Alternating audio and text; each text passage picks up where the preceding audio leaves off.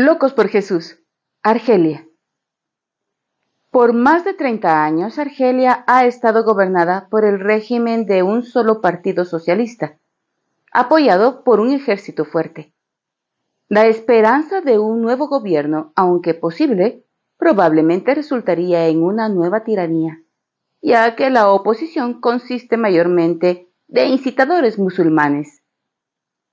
Esta situación polarizante podría resultar en guerra civil.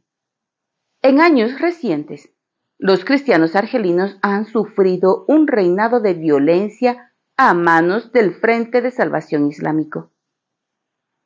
Los miembros de este grupo de rebeldes musulmanes tienen fama de marchar por las calles de los pueblos degollando a cualquiera que no vive de acuerdo al fundamentalismo islámico.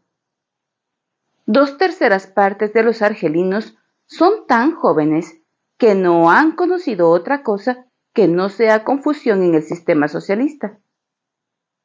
Argelia tiene muy pocos cristianos y la iglesia está muy desanimada. A menudo las presiones sociales son a causa de que jóvenes cristianas se casen con hombres musulmanes y que algunos creyentes se retiren del compañerismo por la intimidación que reciben de familiares, amigos y extremistas musulmanes. Oren para que el Señor levante verdaderos creyentes en Argelia, que sean luz entre su pueblo.